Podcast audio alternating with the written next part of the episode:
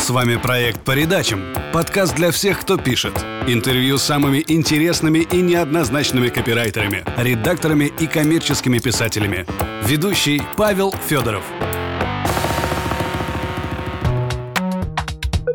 Всем привет! В эфире подкаст по передачам и я его ведущий Павел Федоров.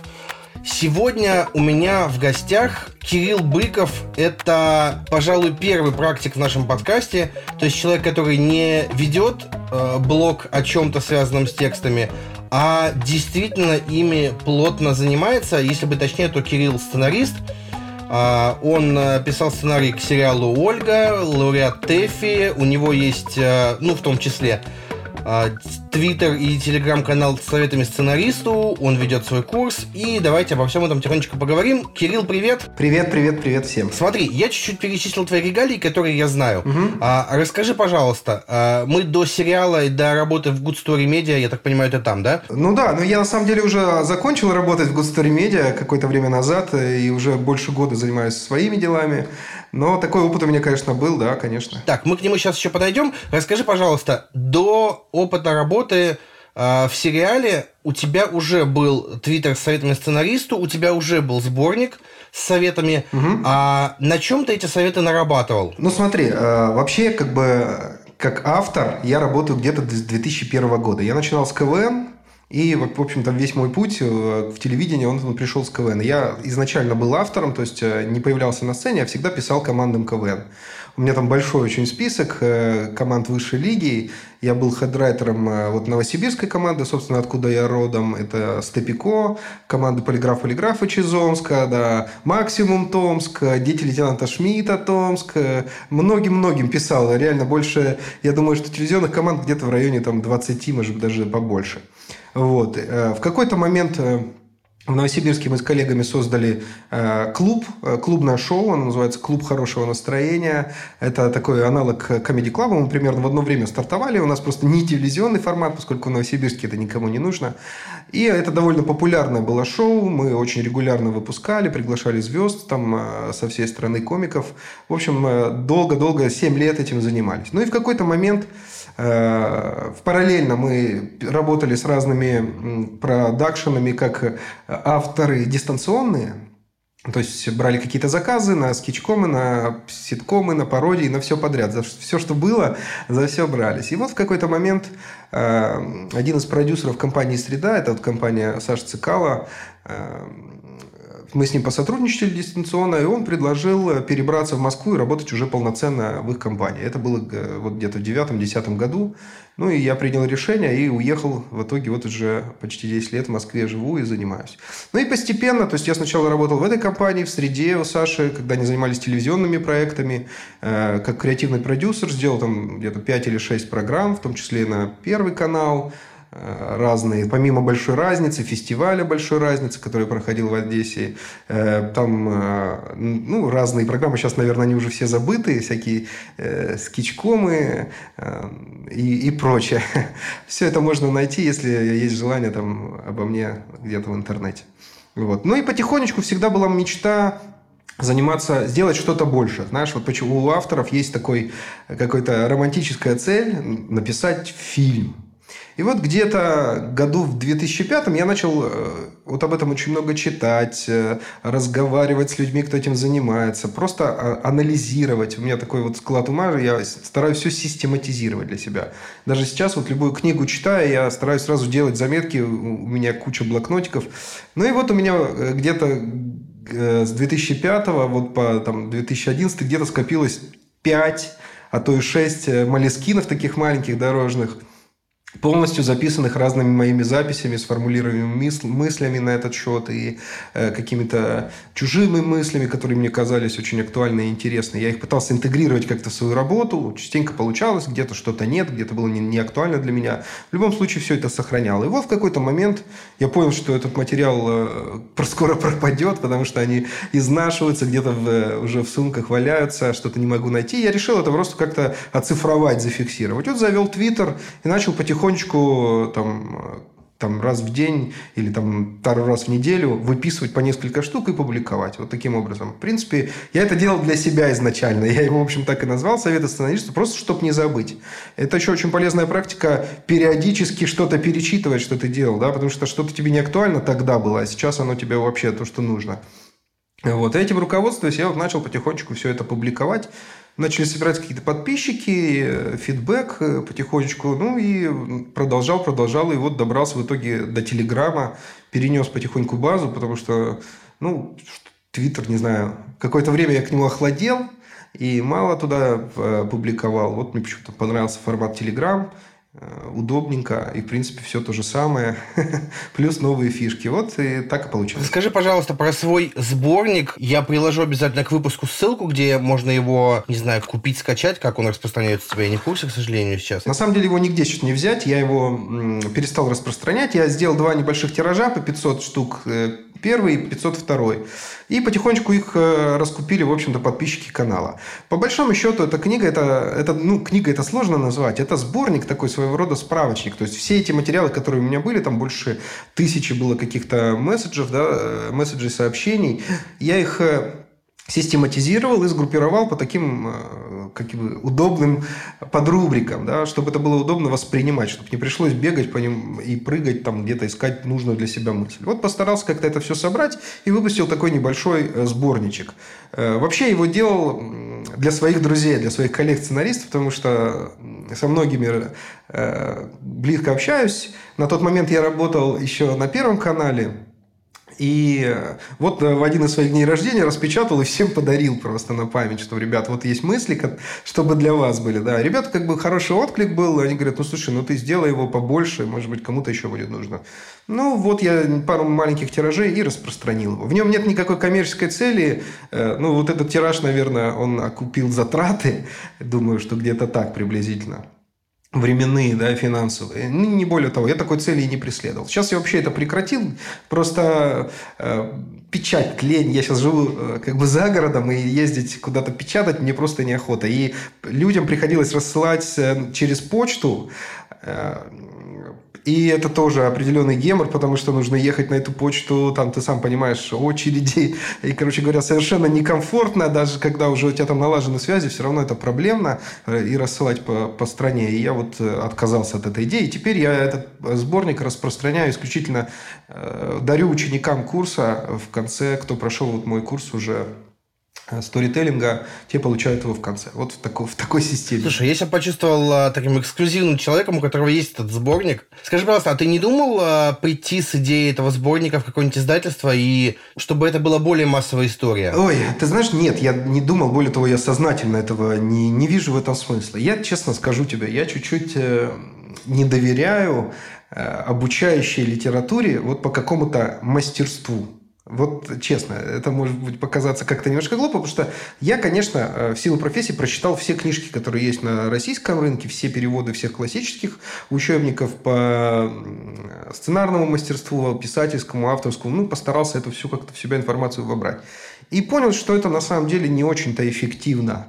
Э, просто вот эти знания – это просто информация. Они приходят и улетучиваются. Если не совмещать их сразу с опытом каким-то, с практикой, то это совершенно неэффективно. Вот. Поэтому я поразмыслив над этим, решил сделать вот как раз курс на основе него, понимаешь? Потому что курс подразумевает параллельно э, практические задания.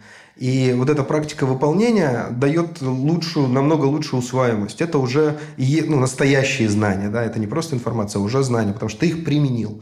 Вот. И я вот как-то пошел по этому пути. И это не говорит о том, что все эти книжки, конечно, полная чушь. Нет, конечно. Из многих я вобрал полезные вещи и применяю их до сих пор. Но вот цельно так, что прям взять методику, прочитать книгу, на основе нее написать сценарий, но я в Слушай, давай тогда чуть перескочу вперед, потому что у меня есть вопрос, угу. какие книги про сценарий ты считаешь лучшими? Есть ли такие, которые все-таки стоит читать обязательно всем, кто хочет а, стать сценаристом? Так, смотри, ну... Что хочу вообще так, э, людям сказать по этому поводу? Старайтесь э, брать не э, не книги, которые пытаются осветить все. Вот, например, как «Стори», да, Роберта Макки. Такая, наверное, самая популярная книга в этой области. Или там «Между адом и раем меты, да, по большому счету, на самом деле, это ну, клон стори, на мой, опять же, взгляд, он немножко апгрейдил его под нашу ментальность, но тем не менее суть примерно та же. С этими книгами сложно работать. Я советую искать литературу какую-то более узкую, узкой специальности. Ну, например, вот одна из моих любимых книг – это «Восемь характеров комедии». Э, тебе попадалась она, нет? Э, не, не слышала такого? Я, нет, не слышал, если честно. Я вот сейчас подумал, что я про комедию пытался читать, но вот эту конкретно я даже не слышал. Она на русском есть? Да, она вышла не так давно. Это автор Скотт, э, это Скотт Сидита. Вот, по-моему, такая фамилия у него. Я ее прочел, когда она еще была не переведена в российском варианте, да, на, э, и английскую версию, и она, например, очень серьезное впечатление произвела, потому что очень четко все разложено по полочкам на примерах. Эта книга написана для актеров и сценаристов э, комедий э, ситуационных комедий, по большому счету, ситкомов. То есть, потому что большая часть примеров как раз на, это сериалы. Это действительно очень крутая книга, потому что ты разбираешься в основных архетипах комедийных и ну, как бы это намного сильнее у тебя укладывается. У тебя есть перед глазами кейсы, примеры из э, наших реалий, нашего телевидения, да, из зарубежного, потому что все равно мы все смотрим, мы все видели «Друзей», мы все видели там э, Шелдона в «Теорию большого взрыва» и так далее. В общем, примеры актуальны. И сейчас вот она вышла, э, можете поискать, «Восемь комедийных характеров» называется. Руководство для сценаристов и актеров. Крайне полезная штука, потому что она вот про узкую тематику. Чисто архетипы героев. Э, это что касается героев. Потому что, ну вот, герой – это ну, самое важное, что есть, да, в разработке любой истории.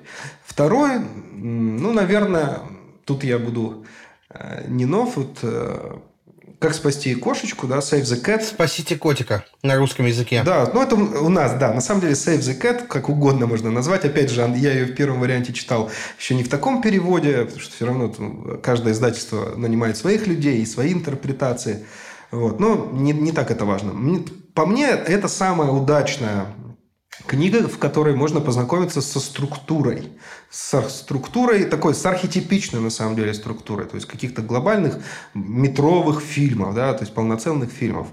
Э, вот. Он, мне чем нравится, что там нет какой-то э, нет какого-то кича там собственным опытом, нет какого-то самопиара, она, в общем, довольно практичная и так все буквальненько расписано. Она хорошая, ключевые вещи, э, э, из нее можно взять, да, э, какие-то важные повороты, там, мидпоинт, катастрофа, какая-то постановка проблемы, то есть ключевые элементы структуры по ней можно изучить, это очень полезно. Не все, я скажу, опять же, сразу удастся применить. Очень у меня много вот на курсе учеников, кто прочитал книгу эту, потом приходит, делает э, задания и пытается, вот когда мы доходим до структуры, пытается сразу э, под эту структуру разложить свое произведение. И вот они натыкаются на кучу э, проблем, недостатков, и да, и начинаются, начинаются стопы, потому что откатываться и переделывать. И я вот э, всегда стараюсь их как можно раньше, если вижу, что это похоже на Save the Cat, я сразу говорю, так, стоп, ты сейчас где структуру это взял? Он говорит, ну вот я прочитал. Я говорю, ну понятно. Слушай, ну подожди, давай сначала с простого. Прежде чем ты будешь кино писать, давай просто историю напиши. Не называй это сразу кино. Давай просто историю. Расскажи ее мне вот такими простыми шагами. Вот. И, как правило, есть в этом успех. В какой-то момент, да, когда уже опыта набрался, когда уже что-то походил в разные стороны, что-то понял, э, свои ошибки, во всяком случае, научился замечать, уже можно это, э, такие технологичные штуки пытаться адаптировать для себя. Это, э, но это, конечно, полезно, потому что это все равно опыт. Это очень круто, что кто-то поделился им. Вообще считается непопулярным среди почему-то писателей делиться своим ремеслом. Вот я это неоднократно слышал от разных людей. Все как-то это держат при себе, считают это своим супероружием и ну, мало-мало-мало делятся какими-то своими наработками, опытом. То есть это, ну, вот я замечал это в, среде, да. И иногда э, как бы докапываешься до человека. Вот я, мне довелось поработать очень с крутыми авторами, особенно в комедии, там, и когда я в Comedy Club э, продакшн работал, да, и в Good Story крутые очень ребята.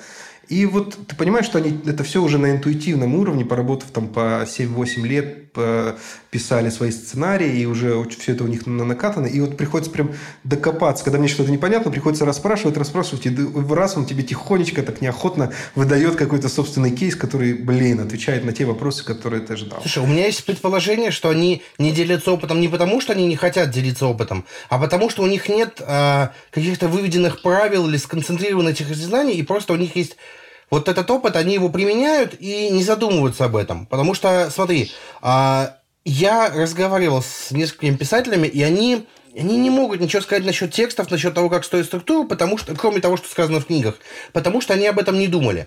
Или, например, мой любимый писатель Чак Паланик, да, довольно попсово, у него есть э, 36 эссе про писательство, и первое эссе про там, мыслительные глаголы, оно шикарное, второе классное, а к 25-му становится просто скучно, и человек уходит куда-то вглубь.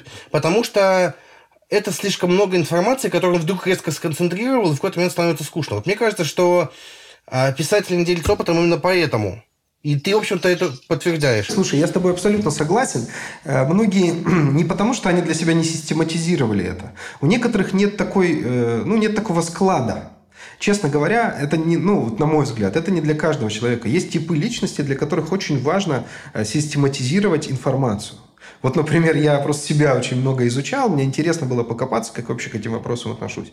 И э, вот во мне это заложено, это мой архетип. Если ты знаешь э, MBTI-систему Myers-Briggs, да, Слышал. это такая классификация типов людей, очень полезная, кстати, рекомендую всем слушателям, если вы до сих пор не прошли этот тест, их полно в интернете. Тест Майерс-Бриггс называется. Там в 16 всего типов людей, 4 большие группы, и в каждой еще по 4 под маленьких э, подгруппы. Вот, соответственно, очень точно. Я в жизни очень много всяких тестов прошел пора за это время, да, и Майерс-Бриггс это, наверное, самый точный такой тест э, сознательной психологии, то есть понимание меня. Я когда почитал свой портрет моего типа, я просто был ошарашен, насколько это точно, насколько система знает меня хорошо, да. Вот. Соответственно, я, естественно, протестил всех своих, э, всю свою семью, потом всех своих близких друзей, потом всех своих коллег. И это все как-то для себя еще систематизировал и просто был вот в приятном удивлении, ну, насколько все предсказуемо, насколько мы себя ведем а, соответственно этим типам. Вот, поэтому, если пройдете этот э, тест, я еще советую проходить в купе э, в паре с тестом Белбина. Это такой тест на командные роли. Вот. Тоже для меня было просто открытие, просто, что существует 8 командных ролей, э, и, грубо говоря, этот функционал, у каждого пропорция разная. Да? То есть, э, ну, грубо говоря, кто-то генератор, кто-то аналитик, кто-то там коммуникатор, кто-то разведчик, кто-то формирователь идеи, кто-то доделыватель, а кто-то исполнитель. Ну, вот это как бы 8 ключевых качеств. И э, у каждого человека разная пропорция. Ты в чем-то хорош, к своим годам, да, в чем-то ты намного хуже.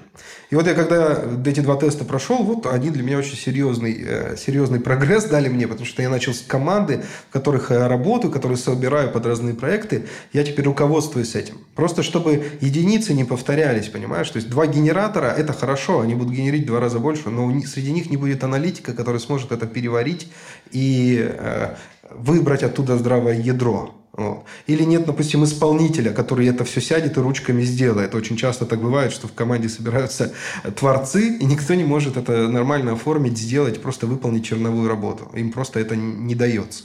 Вот. Поэтому, если будет возможность у вас и желание, обязательно пройдите этот тест.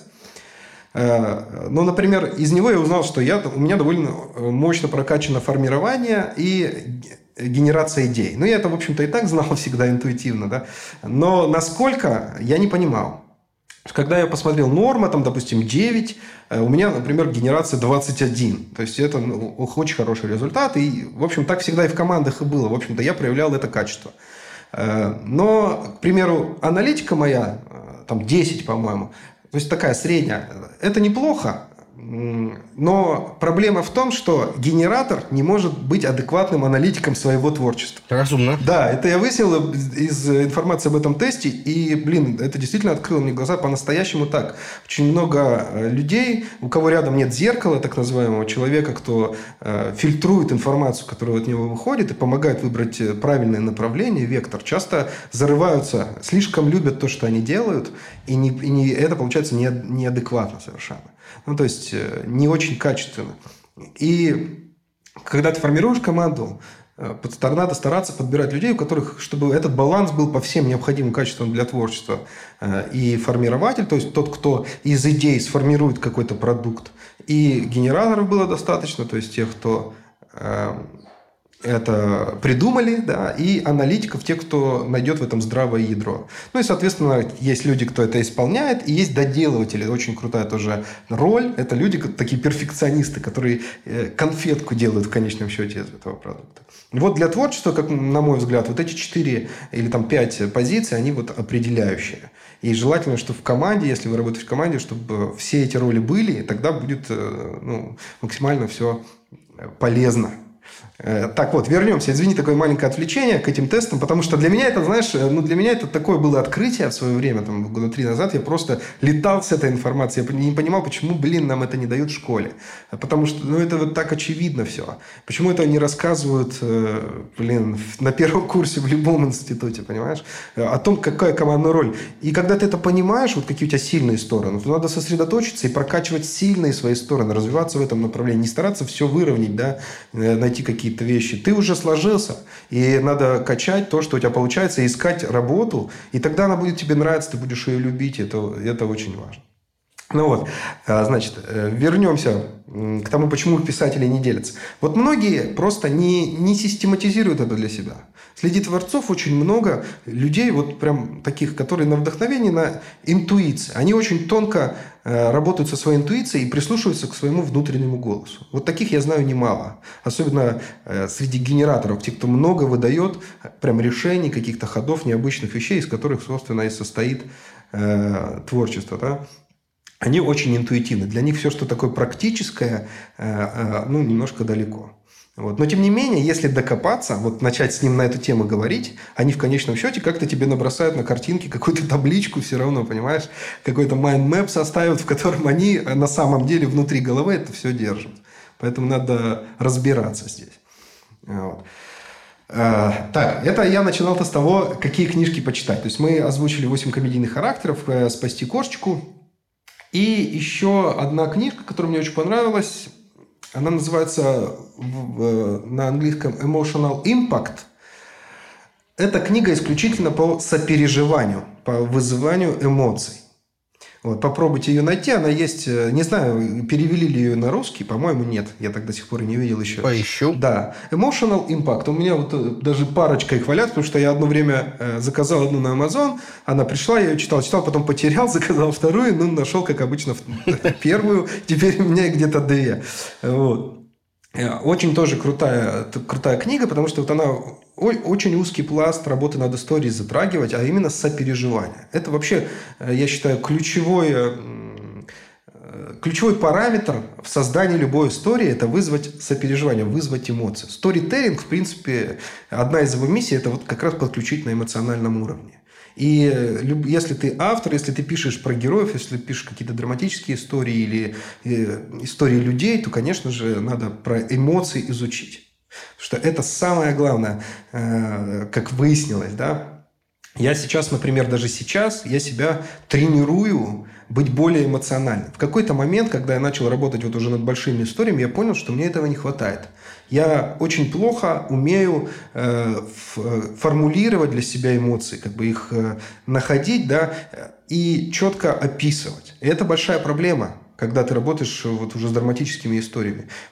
Поэтому начал развиваться, снова достал эти книжки, снова почитал, э, почитал немножко из психологии, ну и в целом стал как-то посвободнее сам э, к эмоциям относиться. Раньше как-то я в силу того, что, ну, наверное, вот мужчина, наверное, из Сибири, и, ну, такой, знаешь, хладнокровный, считалось это не очень в моей молодости э, круто, когда мужчина эмоциональный.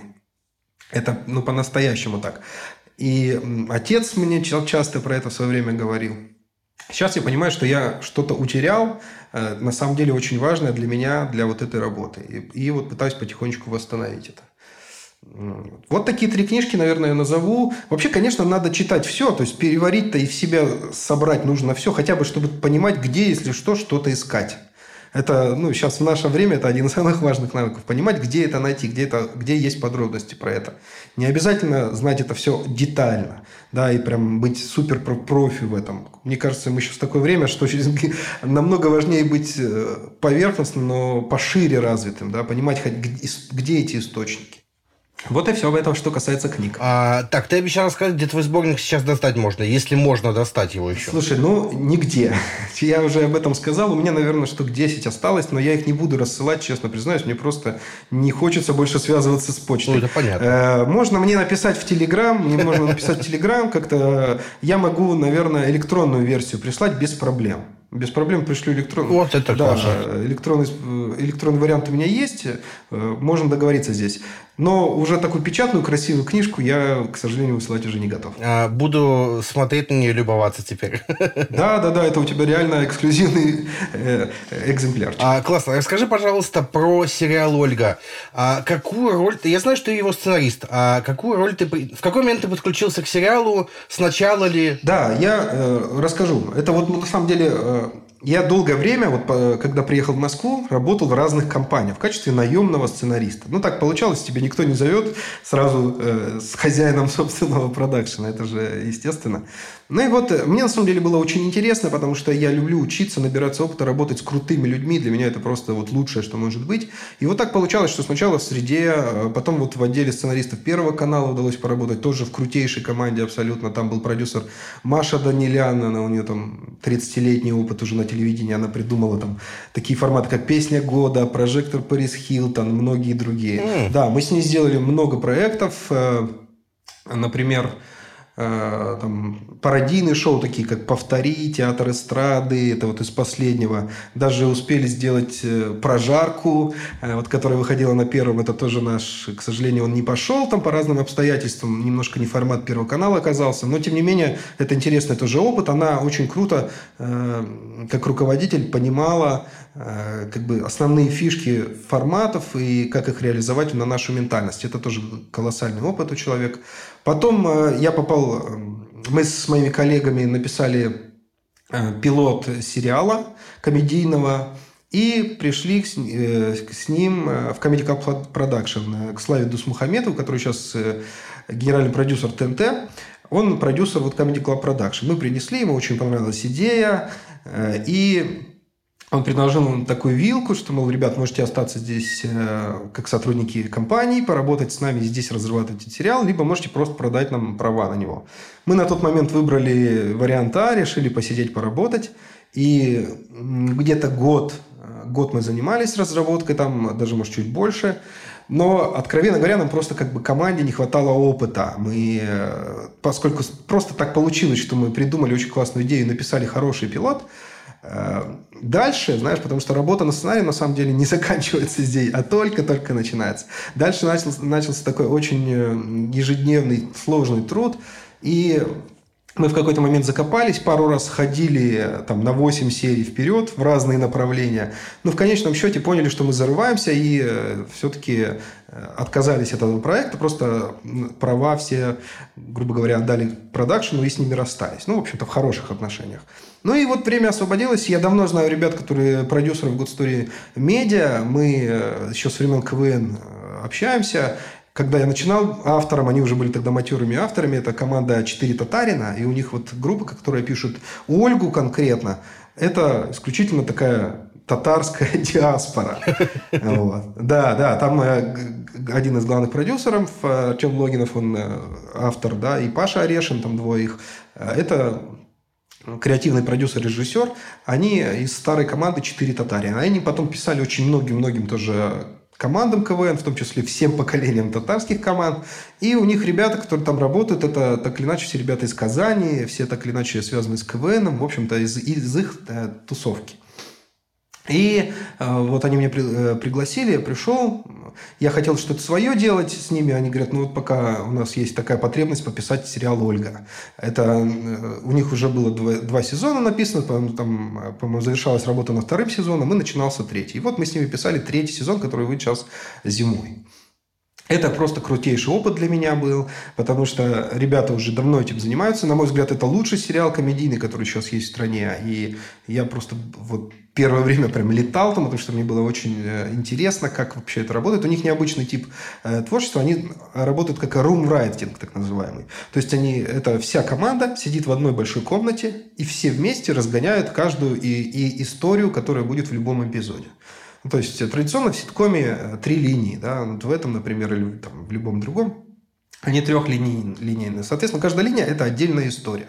И вот вся команда сидит и придумывает повороты, придумывает каких-то героев, придумывает обстоятельства э, и так далее. Все, все, все нюансы, которые там будут. И в конце дня фиксируют. Обычно сзади придумывается там, ну, дай бог, две линии, э, которые утверждаются. Опять же, в первом приближении.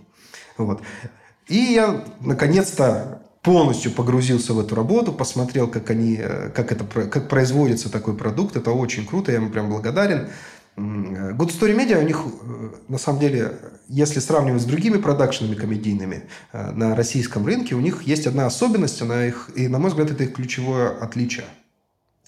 Они приглашают на разработки форматов зарубежных специалистов.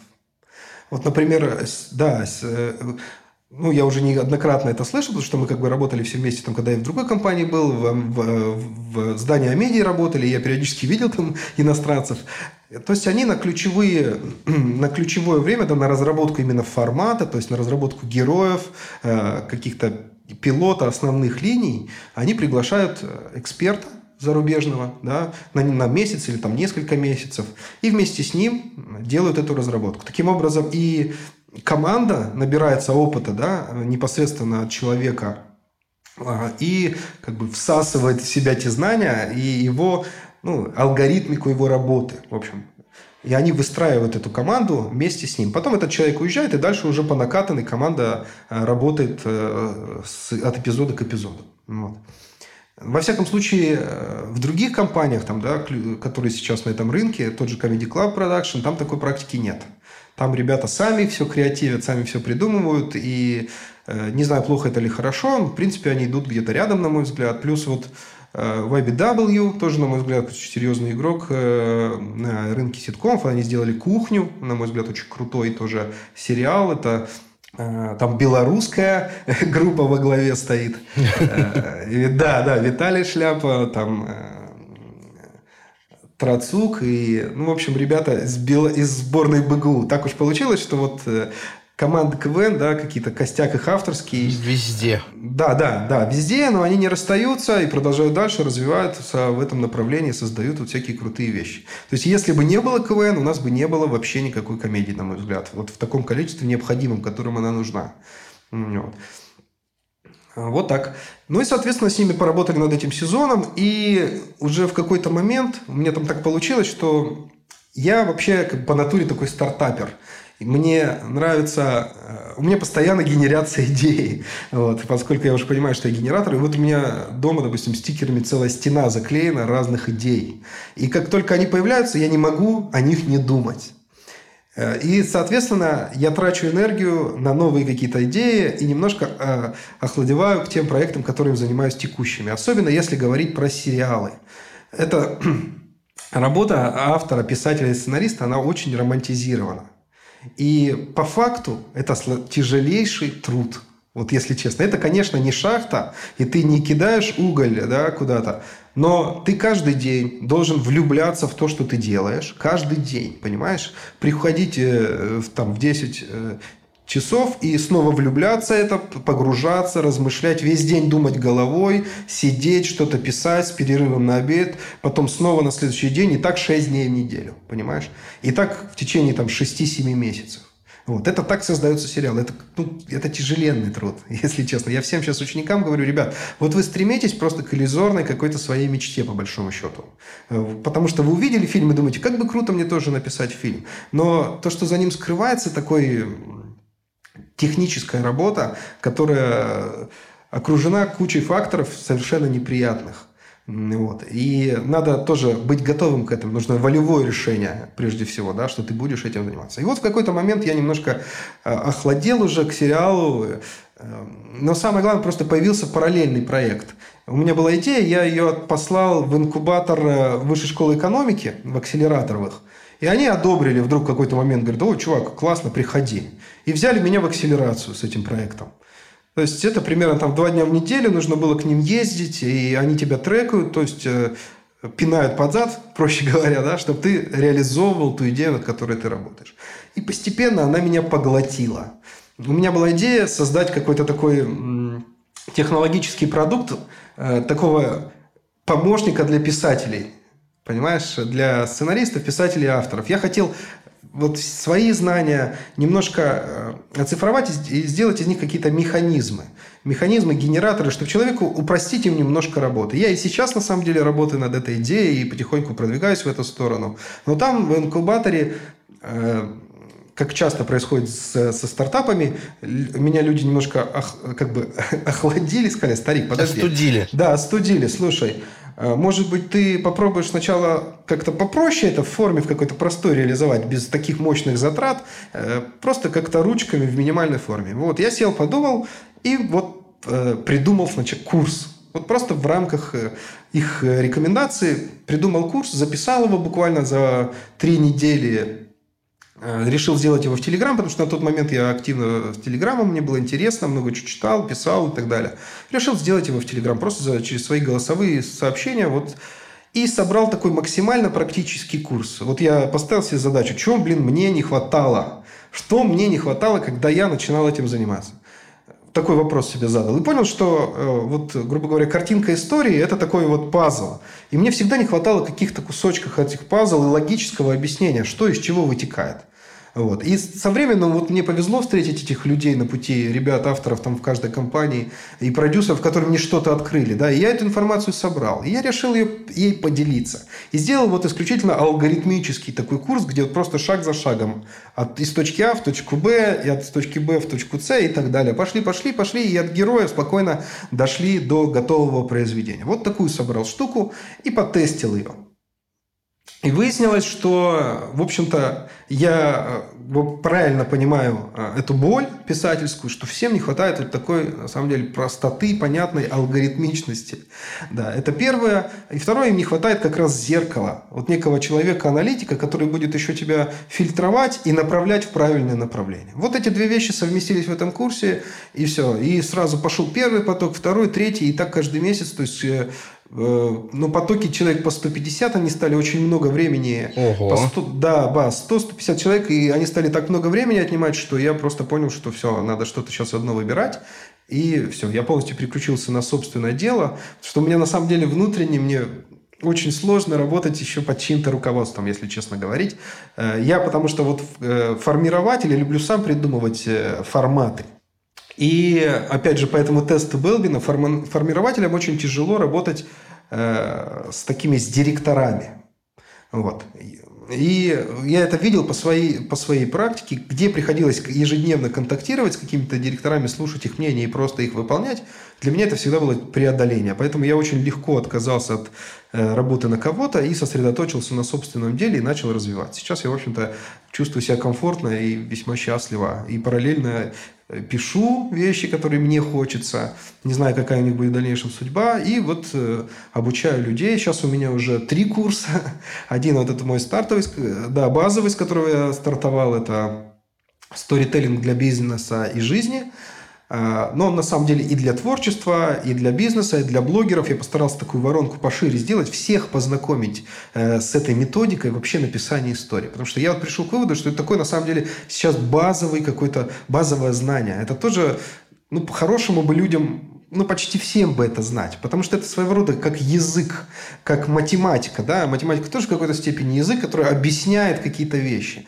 И вот сторителлинг, он тоже в какой-то степени помогает объяснять, доносить истину, да, э, доносить вот эту мысль, эти уроки, которые мы хотим через историю передать. Это относится не просто к коммуникациям там, или к ораторскому мастерству. Это относится просто к пониманию мира. Вот так.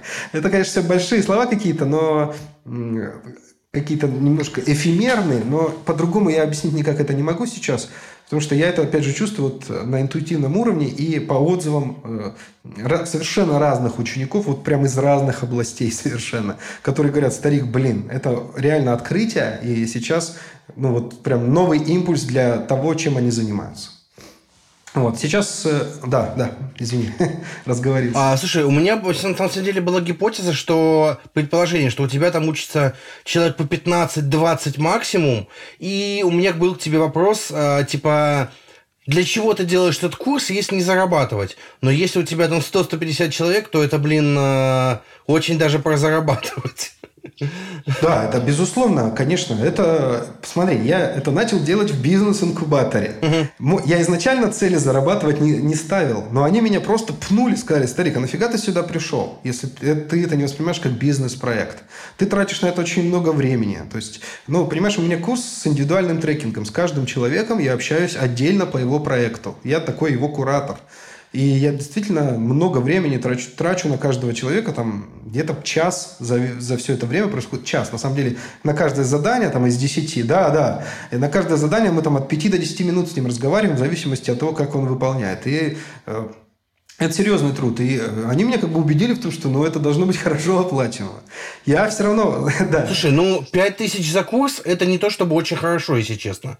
Потому что сейчас онлайн-школы всякие продают курсы по 15, 20, 30, 50, 80, 100. У них э, отлично набирается. Я, собственно, к чему, к чему, извини, пожалуйста, перебил, к чему я вел. Э, у тебя, вот в частности, ты у меня в канале покупаешь постоянно рекламу курса, и меня всегда удивляло, что, во-первых, у тебя есть неделя бесплатно, то есть ты можешь неделю учиться, а потом просто как бы, если решил, что не твое, ты можешь не платить и типа не заниматься дальше. И суммарно типа стоит всего 5000, и это очень сильно резонирует с тем, что сколько просят все остальные. Потому что даже какой-нибудь э, э, желейный редактор из Тюмени берет за свой курс э, по фиг пойми чему 7-8 тысяч рублей, а его никто не знает. А тут э, действительно практик, человек э, с каким-то персональным коучингом. Паш, Паш, э, я тебя понял твой вопрос. Мне его постоянно задают. Ты знаешь, вот э, Э, и, и я то ли дурак, я не могу этого. Э, у меня, э, ну да, все говорят, и даже те, кто заканчивает курс, говорят, слушай, ну ты его дешево продаешь. Я говорю, понимаете, вот вы оцениваете как бы ценность, вы его измеряете деньгами. Для меня ну, грубо говоря, я не голодаю. Вот так начнем с этого. Uh-huh. Да? Я не ставил изначально такой цели. У меня была больше, э, большая цель отладить свою методику, отладить, отладить механизм на основе примеров людей, которые на, на ним работают. И потом это все обернуть в какой-то более технологический продукт. Угу. Но так вышло, что сам формат курса весьма технологический продукт получился, и он самодостаточный. Поскольку э, я себе какой-то предел поставил, э, время затрат, которые я хочу на него тратить, я его измерил относительно своих заработков, которые у меня были э, в той области, которой я занимался, то есть создание сценариев. Да, я примерно решил для себя, что я, ну, как минимум, не должен зарабатывать меньше. Вот. И сколько получится, столько и получится. По факту было так. Я никаких тех, исследований таких не проводил, сколько там у конкурентов это стоит. Ну, я знаю, что вот люди учат сценарному мастерству, там, да, берут 50 тысяч за свои курсы. Я беру 5. И, э, ну, у меня зато много людей, вот так скажем. Сейчас курс прошло там половиной тысячи человек и за, там, за год. И э, я доволен. Меня все устраивает в этом плане. Я, может быть, хотел бы поднять, но сейчас уже думаю, что это как-то будет нечестно по отношению к тем, кто, э, кто сейчас будет новый приходить, потому что я уже проводил это меньше.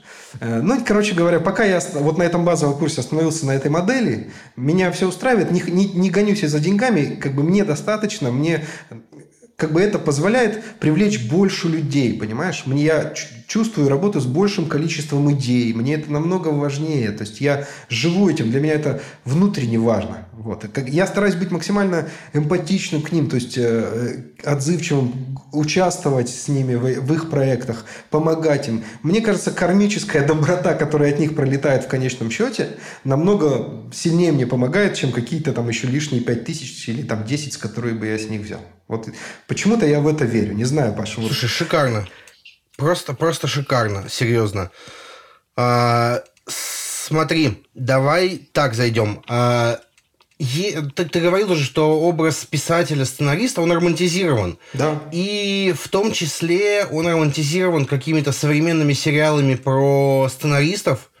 А, что, например, в Голливуде есть сценаристы, которые пишут сезон сериала, э, год на этом живут, и вот они типа прекрасно, э, все у них прекрасно. Скажи, пожалуйста, а сколько в среднем может зарабатывать сценарист какого-то не, не, не звездный, просто начинающий сценарист, который попал в команду сериала? Вот так вот давай зададим. Давай, смотри, э, если говорить о комедийных сериалах, это все-таки вот мой больше профиль, я с этим знаком. То есть я с драмой, там, uh-huh. с детективами, хоррорами не знаком, но думаю, ситуация примерно такая везде. Смотри, э, написание эпизода состоит из двух вещей. Это поэпизодник.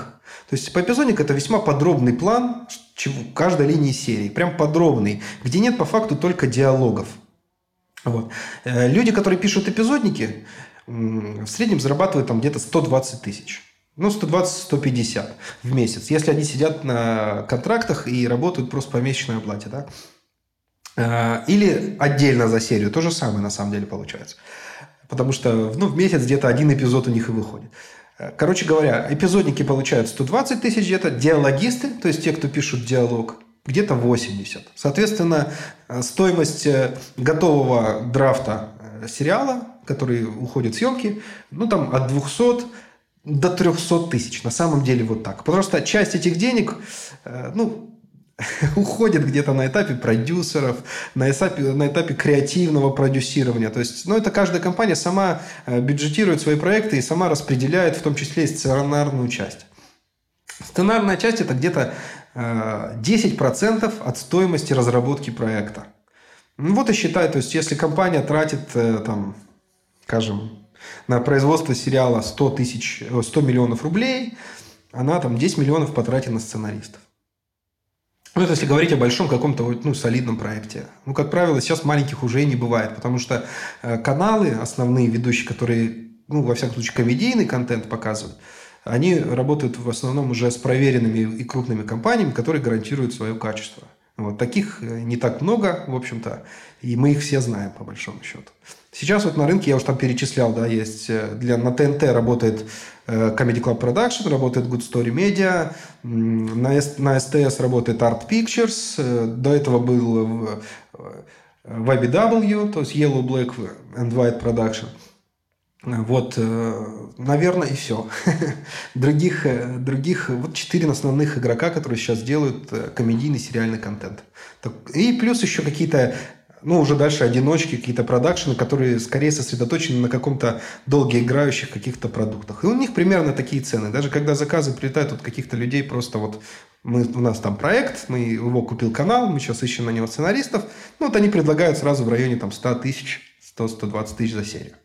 Это немало, но учитывая, сколько приходится работать, э, ну, это и немного, честно. Слушай, это, это нормально. Вот так скажем. Ну как нормально? Ну вот э, ты сейчас говоришь, голливудский сценарист любой мини минимум зарабатывает 25 тысяч долларов за серию. Минимум. А понимаешь, в Голливуде другой уровень все-таки, мне кажется, немножко. И очень маловероятно, что кто-то слушатель нашего подкаста вдруг э, через э, два года появ... придет и напишет, Паша, а я продал свой сценарий в Голливуд. И я такой, о Не знаю, почему ты так считаешь. По мне так наоборот, сейчас это более реалистично стало, чем раньше. Смотри, я просто хотел рассказать, что наоборот сейчас, мне кажется, рынок таков, что сейчас э, вот эти крупные игроки, такие как HBO, там, Amazon, э, Netflix, те, кто сейчас занимается цифровым телевидением, да, они наоборот вышли на зарубежные рынки.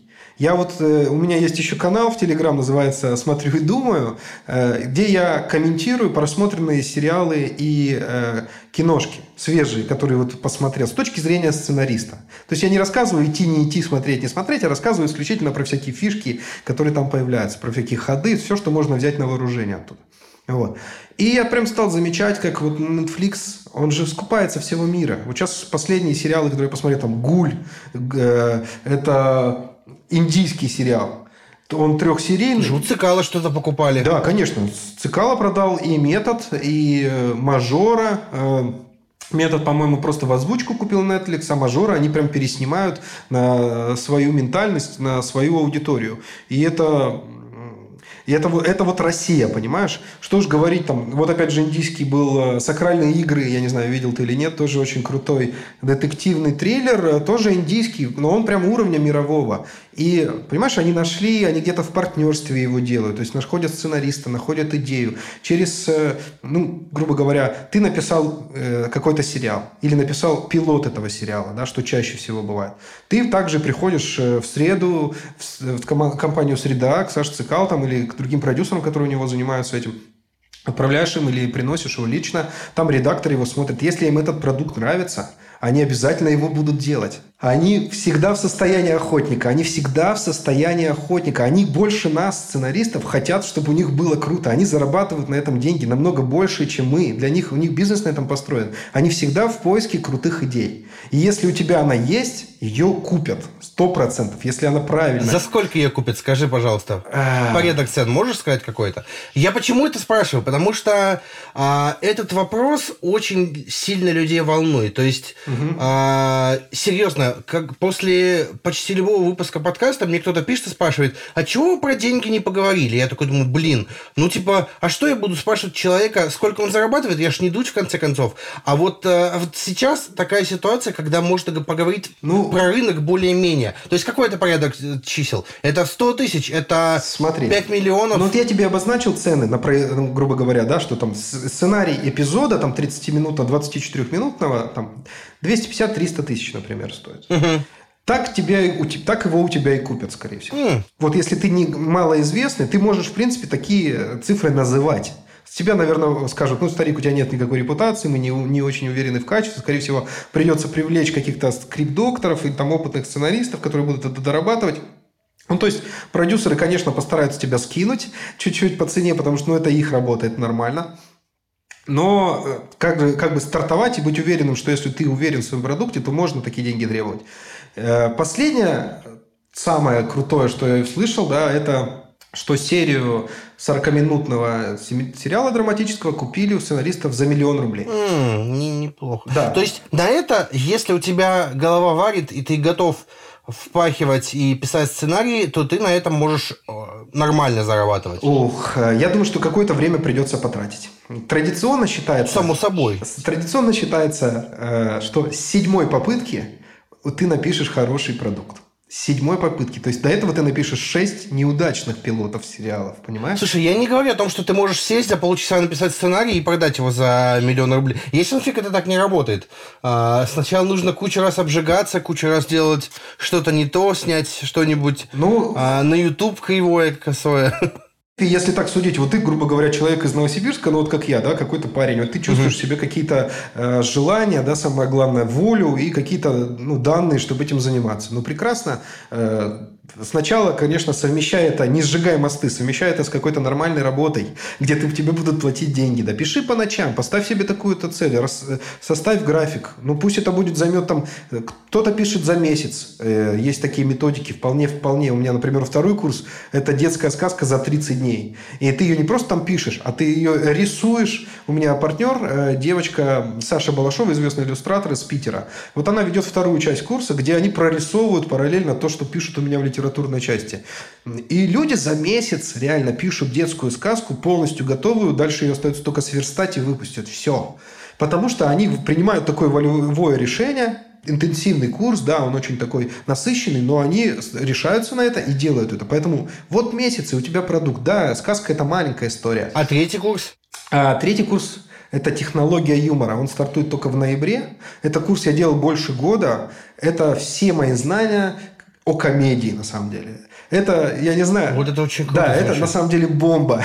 Но лично для меня, если бы мне 10-15 лет назад кто-то его дал, вот так сказал, старик, 5-6 тысяч, и ты все это получишь, ну, это, не знаю, это изменило бы мир мой, весь КВН, все 10 лет, которые я писал людям, прошли бы совершенно в другом ключе. Сейчас я это все упаковал максимально э, подробно, начиная от того, вообще, что такое юмор, да, как, как, как, как мы к этому идем, как мы его воспринимаем, как потом шутки, темы, э, ходы юмористические, всякие фишки, герои, и в итоге к юмористическим историям, и в конце э, каждый ученик будет писать э, какую-то юмористическую историю, будь то миниатюра, либо что-то покрупнее, либо линия ситкома, либо там идея ситкома. Короче, вот пытаюсь, чтобы... э, Но это прежде всего направлено для тех, кто уже ну, хочет что-то такое написать, понимаешь? И, и для тех, кто хочет применять как-то юмор внутри э, того дела, которым занимается. Вот дв- две аудитории пока, на которые я рассчитываю. Можешь считать, что мне ты уже это продал. Ну, дай бог, э, тебе будет бесплатно. Ну, по бартеру. Да, отлично. А, Слушай, очень круто. А, Давай так. Тот так называемый блиц, который я, естественно, стырил у Дудя. А, а, Короткие вопросы-ответы. А, Три лучших сценариста, которых ты знаешь. Не обязательно российских, можно голливудских, что угодно. Просто три самых крутых сценариста, которые, на твой, на твой взгляд. Черт, вот это ловушка, блин. Слушай, э, российских не буду я называть. Я их знаю, и они у меня есть в градации, но я не буду называть, потому что, чтобы кого-то не обидеть. Понимаешь, я всех люблю, всех уважаю, мы все друзья. Но э, есть выдающиеся ребята прям, а есть просто классные, поэтому... Так, э, по зарубежным, ну вот мне кто нравится, м, Рики Джервейс, наверное, это из британцев. Это человек, который сделал сериал «Офис». О, И да, оригинальный. это да, он э, да, у него на самом деле много всяких э, сериалов. Это вообще один из моих любимых э, английских комиков. Э, Ну, я думаю, погуглите, увидите его фильмографию и там ахнете все. Он, он сейчас больше продюсированием занимается. Вот, например, сейчас вышел свежий сериал «Надоело», в нашем переводе он называется, английский, такой шестисерийный. В Англии вообще такой формат, шестисерийные сериалы. И вот вышел такой маленький ситком, называется «Надоело». Всем советую, начинающим, особенно ребятам, пос- посмотреть, потому что он, его крутость в том, что он однолинейный. Там всего одна линия. То есть, если ты хочешь научиться, вот посмотреть, как это делано, что, и не путаться, то есть смысл с такого сериала начинать. Так, э, теперь э, по поводу э, еще кого. Второй, Чак Лори, наверное. Чак Лори, да, это вот... э, Это тот, ну да, я думаю, тот Чак Лори все знают. И «Два с половиной человека», и «Теория большого взрыва», и Блин, куча еще всего. Это крутейший дядька тоже. Он очень четко освоил как раз ситкомы, именно многокамерные ситкомы, то есть которые пишутся в локациях вот из разряда как друзья. Скажем, тот же сериал «Ольга» – это однокамерный уже ситком. Это когда камера за тобой ходит по разным локациям, а тут все снимается вот в классическом, э, в классических э, трех стенках. И при этом э, Давно говорят, что это умерший жанр, но вот Чак Лори каждый год, практически или раз в два года, выпускает какой-то новый продукт, который взрывает и просто круто. Вот. Это, наверное, Чак Лори. И Тина Фей, пожалуй. Вот из женщин я бы ее назвал. Мне очень нравится м, и, э, то, что они делали, и сериал, э, как же он называется, Рок, Рокфеллер Плаза, э, студия 60, по-моему, или как же он назывался, уже не помню. По-моему, сейчас закончился, но вот это был сериал.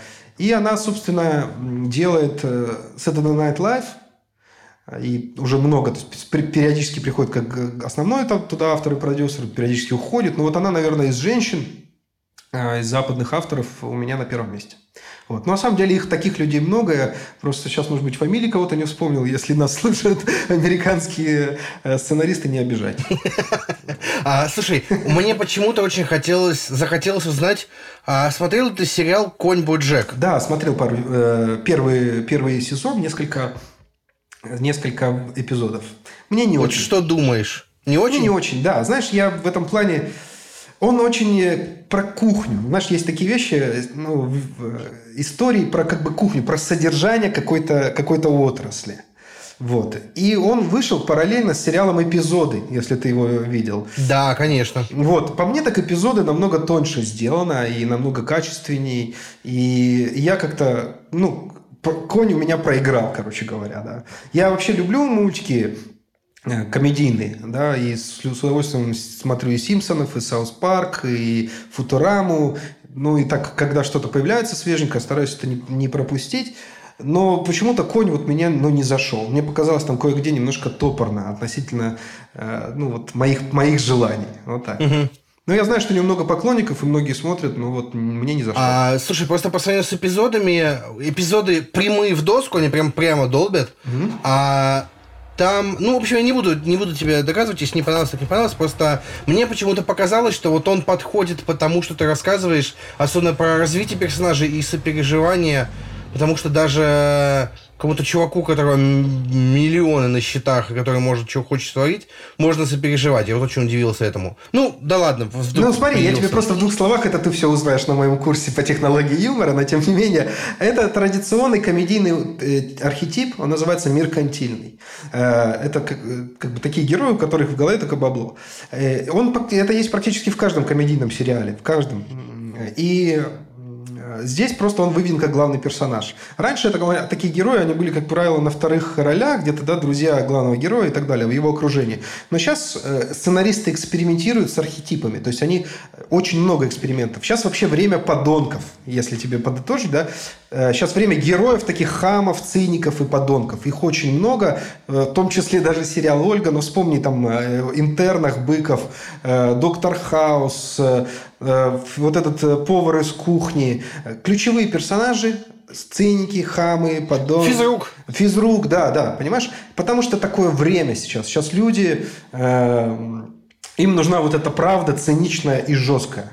Уже сложно все обставлять красивой картинкой. Никто в это не верит, потому что информация ушла, ну, как бы благодаря интернету стала такая более откровенная, и люди уже, ну, такие иллюзорные миры их не устраивают. Им нужна грубость, что кто-то за них говорил эту правду, которую люди не хотят говорить. Поэтому как можно, ну, таких персонажей случается очень много. Например, есть такой сериал «The Brink», э, к сожалению, не помню, как он у нас переводится. Э, так там э, три главных героя, и все три, это вот такой архетип, три подонка. И это круто очень смотреть, да. Поэтому это просто вот такой маленький тебе кейс по современным, э, по современным сериалам. Если кто-то сейчас думает над главным героем, вот есть смысл сделать его таким циничным хамом и подонком, и у него будет больше э, шансов на. Слушай, у меня остался тебе последний вопрос. А, он классический вопрос моего подкаста. А, расскажи, пожалуйста, в каком редакторе ты пишешь текст? Я пишу исключительно в Варде. И я считаю, что так и надо делать, потому что, ну, если вы говорите о сценарной работе, потому что все-таки это универсальный документ, который получат по почте все, все откроют. Ваша задача, чтобы его кто-то открыл. Желательно многие люди и смогли в нем работать. Сейчас там прекрасно устроено форматирование текста под любой формат, под американку или под наш российский там э, форматирование сценарного да, текста.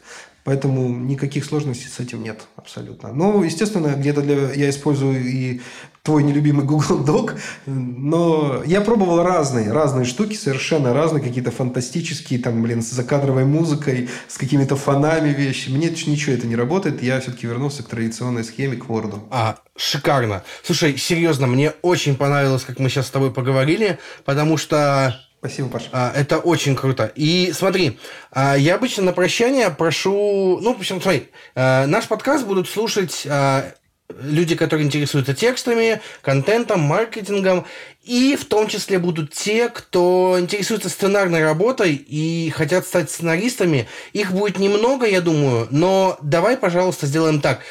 Что бы ты этим людям пожелал? Что им сейчас нужно сделать, чтобы вдохновить их?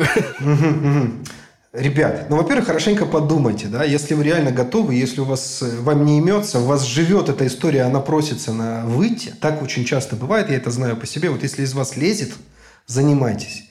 Если чувствуете, что можете заниматься чем-то еще, занимайтесь чем-то еще. Вот такой совет.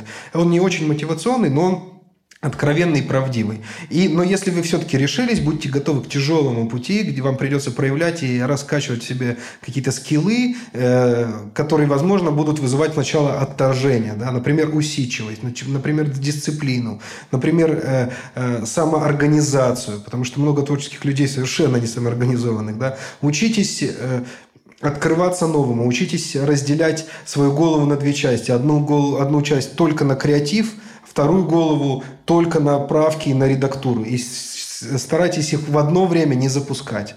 Пусть сначала работает креатив, потом работает редактура, и тогда будет получаться, вы будете больше и больше э, физически генерить разного материала. Рано или поздно вы сможете его отточить и сделать. Это произойдет 100%, это неименуемо. Вопрос лишь только, сколько вы потратите на это собственных ресурсов. Если такая возможность есть, все в ваших руках, это обязательно получится. Шикарно. Кирилл, спасибо тебе огромное. Это спасибо тебе, действительно было круто. Я сейчас очень сильно зарядился.